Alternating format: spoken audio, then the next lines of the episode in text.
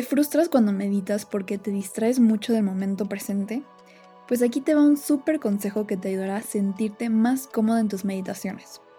Escucha el episodio completo que hice con Priscila Guillén de Humanamente Increíbles, que está cargado de información sobre el mindfulness y la meditación. Escucharás qué es en realidad meditar, por qué cambió mi vida, consejos para que puedas tener meditaciones más profundas y unas reflexiones muy valiosas. Te dejo el link al episodio completo en la descripción de este episodio. Soy Angélica Sánchez. Muchas gracias y cuídate mucho.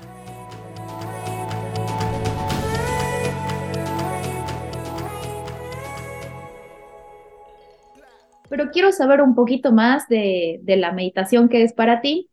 Em, en el sentido de que cuando estás meditando sin música, sin nada, eh, y por ejemplo empiezas a escuchar a ese perro que está ladrando, ¿Dejas que tus pensamientos se vayan para allá o simplemente dejas que pasen y procuras no, no pensar en nada o que tu mente se mantenga en el presente, en el lugar en el que estás?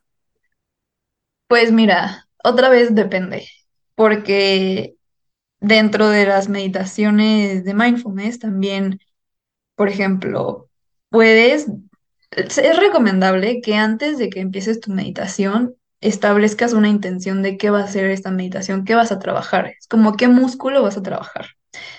Entonces, puedes empezar con una meditación de atención a la respiración.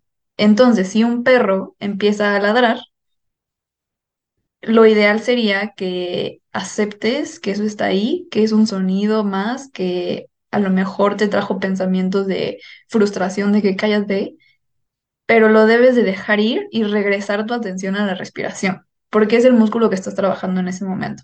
O estás haciendo que tu músculo de la atención trabaje en la respiración.